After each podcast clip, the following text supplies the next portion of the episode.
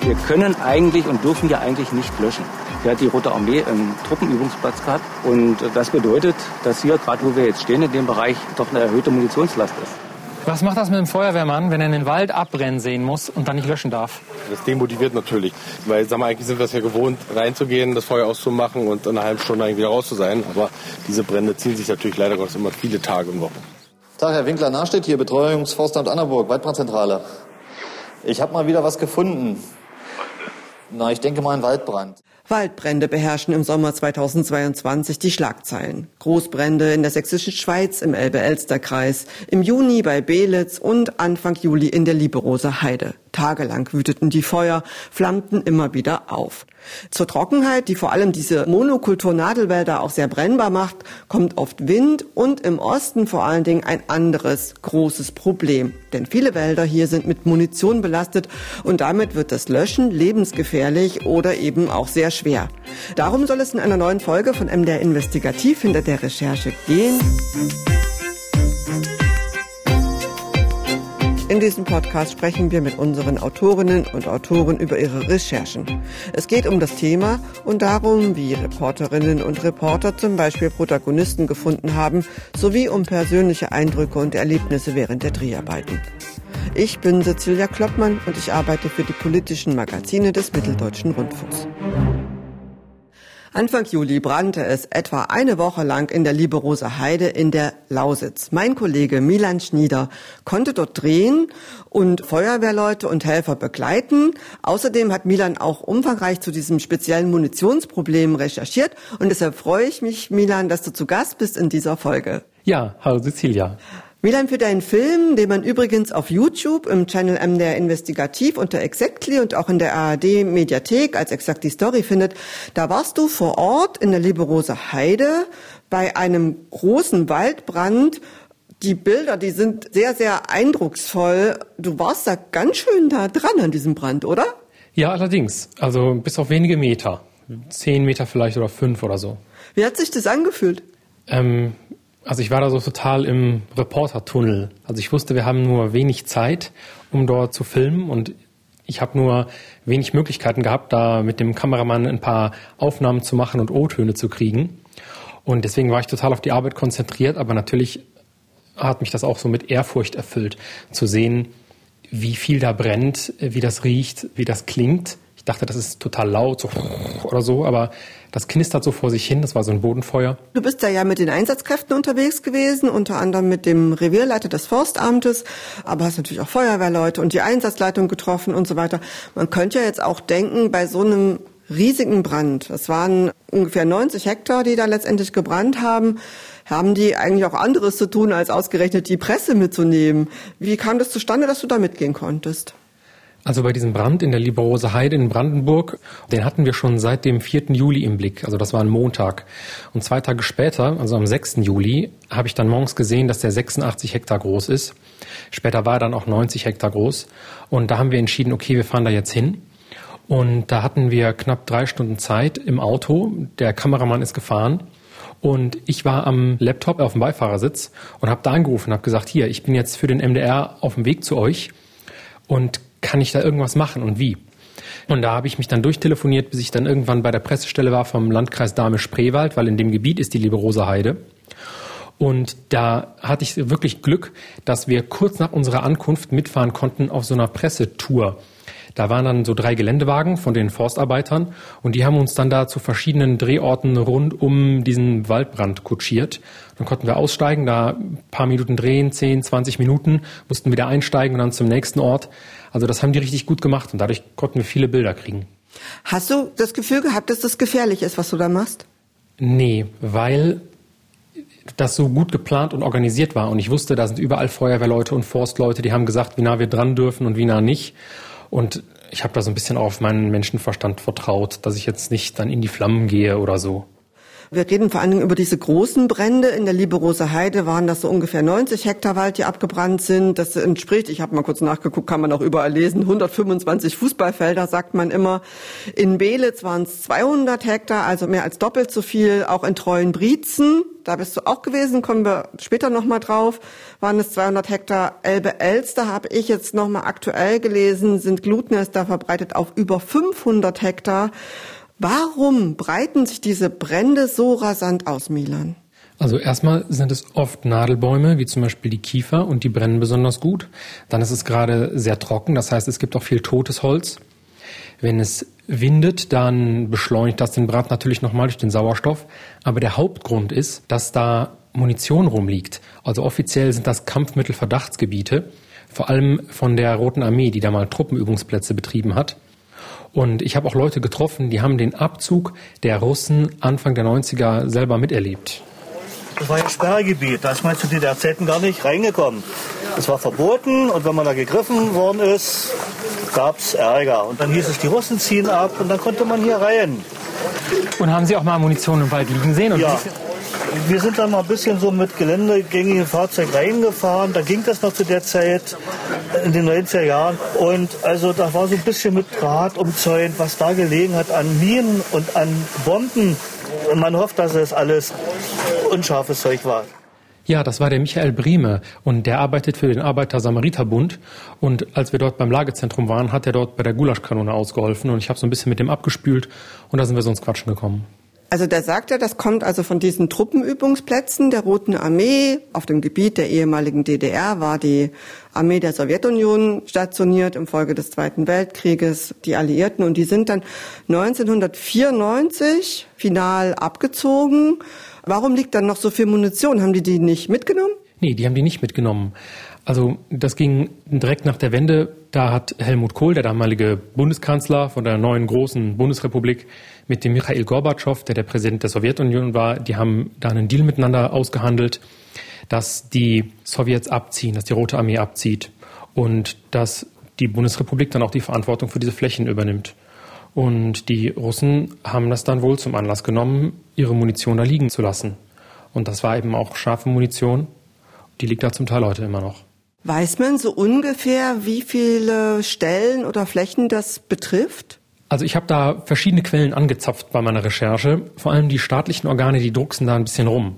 Die haben natürlich Angst, dass, wenn wir genau sagen, wo welche Flächen sind, dass das dann Munitionsjäger anlockt. Das sind so Privatleute, die buddeln Munition aus und verhökern die im Internet. Das ist natürlich super gefährlich und auch verboten. Deshalb zeigen wir in dem Film auch keine Flächen, sondern nur so grob die Orte. Und da haben wir 18 Orte ausgemacht in Sachsen, Sachsen-Anhalt und Thüringen. Und in Brandenburg, die sind am meisten gebeutelt, da gibt es noch viel mehr. Bei den Bränden, die wir jetzt haben, da passiert es immer wieder, dass die Feuerwehr mitbekommt, dass im Wald Munition hochgeht auf Flächen, wo die Behörden noch gar nicht im Blick hatten, dass da überhaupt noch welche liegt.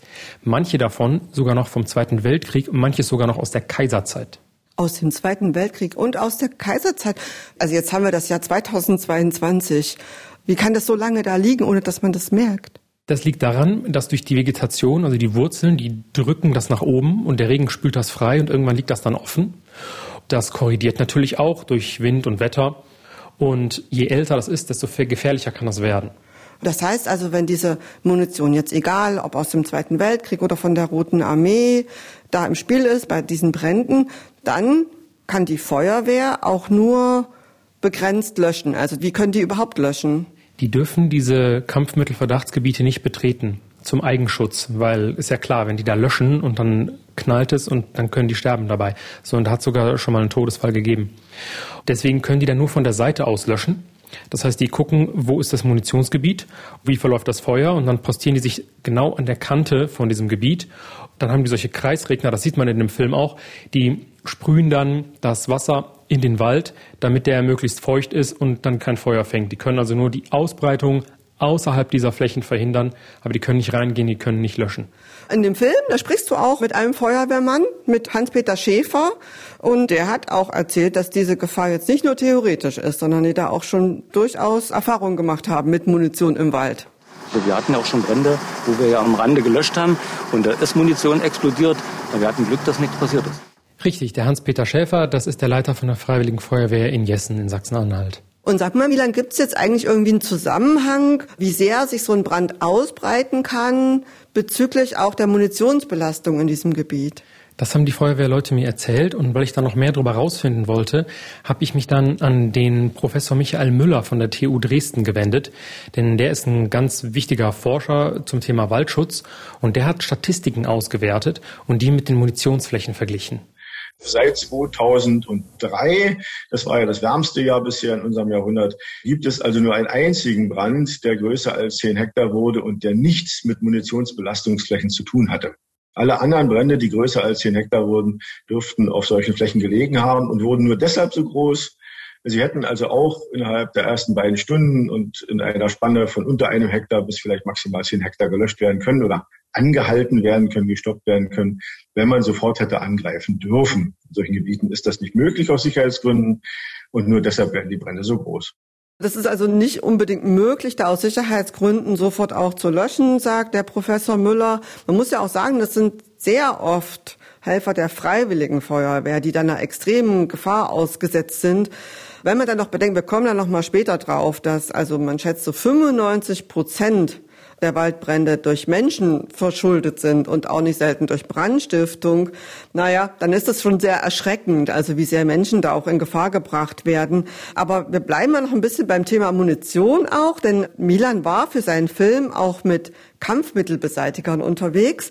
Das muss man aber eigentlich sehen. Ich finde, das kann man nicht so ganz gut erzählen, zumal er da was total Cooles gemacht hat. Ihr habt da an die Sonden so Kameras gemacht, weil ihr selber da nicht mit hin konntet in das Gebiet. Also in dem Fall würde ich gerne nochmal auf den Film hinweisen, sich das anzuschauen, weil da kann man quasi live dabei sein, wie da nach Granaten und ähnlichem gesucht wird. Milan, ich hatte es ja gesagt, Problem ist es eben vor allen Dingen für die Feuerwehr, wenn solche Flächen belastet sind. Und deswegen werden da oft auch Hubschrauber oder auch Flugzeuge so aus der Luft eingesetzt. Das war auch in der Lieberose Heide so, oder? Ja, genau. Da gab es zwei Hubschrauber von der Bundespolizei, die sogenannten Super Pumas. Und die hat man da durchgehend gehört. Und das ist eine beeindruckende Lärmkulisse. Und ich habe echt Respekt vor den PilotInnen, dass die in der Lage sind, im Flug diese Glutnester zu treffen. Das kühlt die zwar ein bisschen ab, aber 2000 Liter, so grob verteilt, ist nur so ein Tropfen auf den heißen Stein. Aber das motiviert auch die Bodentruppen. 2000 Liter, man sieht das auch in dem Film, wie der da immer wieder kommt, unter Wasser holt. Das ist wie so eine große, weiß nicht, wie so eine riesengroße Tasche, muss man sich das vorstellen. Außenlastbehälter. Ein Außenlastbehälter. Da taucht das dann so und holt das einfach dieses Wasser. Aber das ist ja auch, wenn die das, ich meine, nicht nur einmal machen, sondern vielleicht 10, 20, 50 Mal während so einem Brand. Hat das jetzt nicht auch Auswirkungen zum Beispiel auf so einen See? Ja, der See, wo wir das da beobachten konnten, der war nicht so groß. Und wenn da alle zwei Minuten 2000 Liter rausgeschöpft werden, das ist ein ganz schöner Eingriff in dieses Ökosystem. Und deswegen sind die Leute von der Feuerwehr dann immer mitten auf diesen See rausgeschippert mit so einem kleinen Boot und haben den Wasserstand gemessen. Denn wenn es zu wenig ist, dann können die da nichts mehr rausnehmen und dann müssen sie den See wechseln. Ich habe das tatsächlich neulich auch mal gesehen. Ich war privat in diesem Waldstück in Belitz, wo es auch gebrannt hatte. Und da war auch so ein kleiner See. Und dann habe ich mich gewundert, warum der so trocken ist. Und dann habe ich gedacht, ah ja, okay, klar, wahrscheinlich war es hier auch der See, wo das Löschwasser rausgeholt worden ist. Also das sah fast aus so ein bisschen wie ausgetrocknet. Ich fand das übrigens auch krass. Na, drei, vier Wochen nach dem Brand bin ich da gewesen und ich fand beeindruckend, dass es immer noch so verkokelt gerochen hat und auch, dass die Erde, die war so ganz schwarz und verbrannt. Ich habe auch ziemlich viele Fotos gemacht, die würde ich jetzt auch mal für alle, die hier zuhören und die sich dafür interessieren, in eine Galerie packen und die kommt dann in die Show Notes in unserem Podcast und auch im Transkript kann ich das verlinken, denn es gibt nämlich zu jeder unserer Podcast-Folgen auch ein Transkript und da gibt's auch nochmal die Links direkt zu Milans Film zum Beispiel, aber auch noch viele Informationen rundherum. Und das kann man auch finden auf www.mdr.de slash investigativ Podcast. Sag mal Milan, weil ich gerade gesagt habe, ich war da in Belitz und da habe ich das gesehen. Unten war alles schwarz und oben die Kronen, die waren oft noch grün. Besonders viele Brände im Wald sind Bodenfeuer. aber die Bäume sterben dann trotzdem, weil der untere Bereich, der wird so heiß. Es gibt da so einen Teil vom Baum, der heißt Cambium. Und wenn er einmal durchgekocht ist, dann stirbt auch die Krone. Die ist dann vielleicht noch ein bisschen grün, aber der Baum ist eigentlich dem Tod geweiht. Aber es gibt ja trotzdem auch immer wieder diese Diskussion, zum Beispiel auch um Löschpanzer in den Medien aktuell. Es gab jetzt, glaube ich, auch, ich glaube, bei dem Brand im Elbe-Elster-Kreis, da sind auch Wasserwerfer zum Beispiel eingesetzt worden. Weiß nicht, ob du das auch gesehen hast. Zum einen kommt das Wasser ja aus Seen zum Beispiel, aber auch so ein Wasserwerfer oder was auch immer, die brauchen ja, oder auch diese Schläuche zum Löschen, brauchen ja Wasser. Wo kommt es eigentlich sonst noch her, wenn es nicht vom Hubschrauber aus dem See geholt wird? Ich habe zum Beispiel in der Annaburger Heide gesehen, dass es dort überall verteilt im Wald so Löschbrunnen gibt. Aber der Hans-Peter Schäfer, der Leiter von der Freiwilligen Feuerwehr Jessen, die da in der Nähe ist, der hat mir erklärt, dass zwei Drittel von diesen Löschbrunnen mittlerweile trocken sind und die da kein Wasser mehr rausbekommen. Und wenn jetzt so ein Löschbrunnen trocken ist, dann müssen die ja trotzdem an der Stelle Wasser haben, wenn die das brauchen. Und das machen die dann, indem sie solche Pumpen nehmen. Die können bis zu 9000 Liter Wasser pro Minute befördern durch kilometerlange Schläuche. Und dann haben sie dann an der Stelle, wo sie das Wasser brauchen, so einen großen, sieht aus wie so ein riesiger aufblasbarer Swimmingpool. Der ist, ich sag mal, anderthalb mal so hoch wie ein Mensch und vom Durchmesser her so, dass man man müsste schwimmen können, um von der einen Seite auf die andere zu kommen. Und da pumpen die das Wasser dann rein. Und von da aus geht es dann zum Beispiel mit den Kreisregnern an der Kante vom Wald oder vom Munitionsgebiet in den Wald, damit es dann nass wird. Das klingt ja alles nach ganz schön viel Aufwand auch. Da sind die Feuerwehren da, das Forstamt, das Technische Hilfswerk teilweise, der Arbeiter-Samariter-Bund zum Beispiel. Das sind ja auch Kosten. Weißt du, wer das dann eigentlich bezahlt? Ja, die sind teuer. Für die Finanzierung sind die Landkreise verantwortlich. Da haben die KollegInnen vom RBB mal recherchiert, weil kürzlich waren da ja gleich drei Landkreise betroffen und die freiwilligen Feuerwehrleute, die sind ehrenamtlich. Aber wenn die Verdienstausfälle haben, weil sie ja nicht ihren normalen Jobs nachgehen können, dann kostet das Geld. Dann Kraftstoff für die Fahrzeuge, das Material, die Verpflegung. Die Gemeinden und private Firmen stellen Wasser bereit. All das kostet Geld und die Feuerwehr stellt dann eine Rechnung an den Landkreis. Beispiel Lieberoser Heide, wo der Film mit losgeht. Da schätzt der Landkreis Dahme-Spreewald, das ist der Landkreis dort, dass das ungefähr eine halbe Million Euro gekostet hat, diese 86 Hektar Feuer. Und der Innenminister von Brandenburg, Michael Stübgen, der hat angekündigt, dass sein Haus da die Landkreise auch ein bisschen unterstützen will finanziell. Jetzt sollten wir vielleicht auch mal zu dem Punkt kommen, weil die entstehen ja nur sehr, sehr selten aus natürlichen Ursachen wenn es ein Blitzschlag ist zum Beispiel oder was auch passieren kann, ist diese Munition, über die wir sprechen, zum Beispiel bei Hitze, sich tatsächlich selbst entzündet. Aber ich habe gelesen, 95 Prozent heißt die Brandursache Mensch. Kannst du das bestätigen, Milan? Ja, das habe ich bei meiner Recherche auch erfahren. Die einzige natürliche Brandursache, die wir kennen, ist der Blitzeinschlag. Und das sind fünf Prozent. Und die anderen 95 Prozent ist Mensch. Und das ist also fahrlässig oder grob fahrlässig oder sogar mit Vorsatz. Also da gibt es juristisch verschiedene Abstufungen. Und die Motive, warum Leute sowas machen, zum Beispiel Kinder, die kokeln im Wald, sind unvorsichtig und dann kriegen sie es irgendwie nicht mehr unter Kontrolle. Dann gibt es Pyromanen, also Leute, die pathologisch so eine Veranlagung haben, dass sie Feuer legen müssen, wie so ein Trieb.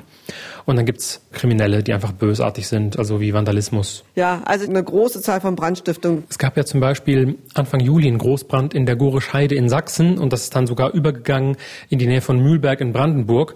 Und ich habe die Polizeidirektion Dresden mal angefragt, weil die ermitteln da und die haben herausgefunden, dass an dem Tag, an dem es gebrannt hat, nachmittags vier unterschiedliche Stellen angezündet worden sind.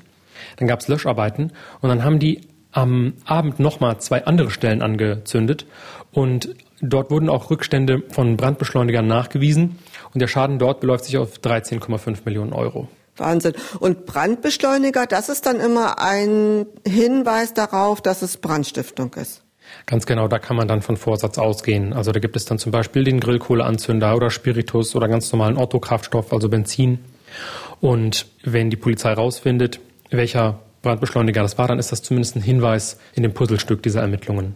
Du bist ja für den Film, das kann man sich da anschauen, auch im LKA in Thüringen gewesen, wo sie diese Untersuchung machen. Gibt es eigentlich so Angaben, wie viele Brandstifter überhaupt überführt werden? Das ist doch bestimmt total schwierig, die überhaupt zu kriegen, oder? Das ist richtig. Und die Polizei geht jetzt nicht damit hausieren, dass sie die meisten nicht finden. Aber sie finden immer mal wen. Also letztens zum Beispiel in Brandenburg haben sie jemanden dingfest gemacht und der muss dann mit mächtigen Strafen rechnen. Das ist kein Spaß. Was heißt denn schwerwiegende Strafen? Was kostet das denn? Also wenn man zum Beispiel in der Nähe vom Wald, wenn da Waldbrandgefahrenstufe ist, zum Beispiel grillt, dann geht die Strafe mit 50 Euro los, aber das können auch mal schnell 55.000 Euro werden. Es gibt auch Haftstrafen, also wenn zum Beispiel bei dem Brand, den man vorsätzlich gelegt hat, ein Mensch stirbt, dann wandert man für mindestens zehn Jahre in den Knast. Also durchaus ja für diesen Schaden angemessene Strafen.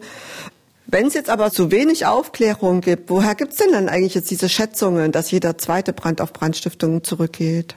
Die meisten Brände, die passieren nachmittags, abends und am Wochenende, also wenn die Leute Feierabend haben, also freie Zeit und in den Wald gehen. Interessant ist auch, dass es in den letzten zwei Jahren, wo es besonders viele Corona-Beschränkungen gegeben hat, auch wenig Brände gegeben hat in den Wäldern. Denn wenn die Leute im Lockdown zu Hause sitzen, dann sind sie ja einer sozialen Kontrolle ausgesetzt. Ey, wo bist du denn gewesen? Ach, Spaziergang, du darfst eigentlich nicht raus. Und hast du gesehen im Fernsehen, das brennt. So ein Brandstifter, der will natürlich sich so einem Verdacht nicht aussetzen. Ich bin da immer noch fassungslos, wie man überhaupt sowas machen kann, weil zum einen werden ja die Bäume vernichtet, die sind ein CO2-Speicher, das trägt wiederum zum Klima bei, aber was ja auch noch ein Punkt ist, es betrifft ja da auch Lebewesen in dem Wald, Milan. Ja, genau, weil Brände und Feuer im Wald sind nicht Teil von dem Ökosystem in unseren Wäldern und das ist für die Tiere besonders schlimm, weil viele können nicht flüchten, vor allem junge Tiere, die nicht so schnell laufen können, auch Vögel, die nisten, die sind im Nest drin und die verbrennen dann natürlich und das ist ein super grausamer Tod. Und am Ende können sie auch in dem Wald nichts mehr finden. Da gibt es keine Nahrung mehr, da ist eigentlich alles vernichtet. Richtig, das ist dann schwerer für die, sich da wieder anzusiedeln, dahin zurückzukehren. Nach deiner Recherche und deinem Vorortsein da bei diesem großen Feuer, siehst du jetzt diese Nachrichten, die es ja jetzt leider Gottes immer noch gibt und vermutlich auch weiterhin geben wird, müssen wir uns nichts vormachen, von großen Waldbränden, zum Beispiel auch international, aber auch hier Hast du das Gefühl, du siehst es jetzt anders? Ja, also ich gehe schon immer gerne im Wald spazieren oder laufen. Und wenn ich das jetzt mache, dann gucke ich mir die Bäume aber genauer an. Also sind das zum Beispiel Laubbäume oder Nadelbäume? Ist das Unterholz trocken? Man sieht das ja auch so ein bisschen, ob es der Natur gut geht, ob da genug Feuchtigkeit ist. Und ich finde den Feuerwehrberuf super spannend. Also das ist ein tolles Ehrenamt, ein tolles Hobby. Und die Menschen, mit denen ich da zu tun hatte, die haben eine große Leidenschaft dafür. Und die freuen sich auch über die Anerkennung. Ich finde, damit sollten wir auch diesen Podcast beenden, Milan, mit einem ganz großen Dankeschön an alle freiwilligen Helfer und vor allen Dingen Kameradinnen und Kameraden der Freiwilligen Feuerwehren, die da wirklich viel auf sich nehmen, sich selbst in Gefahr bringen und vor allen Dingen extrem viel Freizeit opfern und auch deren Familien. Was müssen sie auch für, für Verständnis haben auch, ja, und zurückstecken. Ja. Milan, vielen Dank für dieses interessante Gespräch. Danke für die Einladung, Cecilia. Das war MDR Investigativ hinter der Recherche. Haben Sie ganz herzlichen Dank fürs Zuhören. Unseren Podcast können Sie überall da hören, wo Sie Ihre Podcasts am liebsten hören. Zum Beispiel in der ARD Audiothek, bei Apple, bei Spotify oder auch auf YouTube. Wir freuen uns, wenn Sie uns regelmäßig hören. Alle zwei Wochen, immer freitags, gibt es eine neue Folge. Und um die nicht zu verpassen, ist es am besten, wenn Sie uns abonnieren.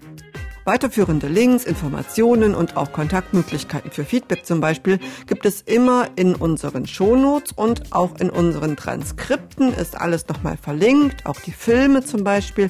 Es gibt zu jeder Podcast-Folge ein Transkript.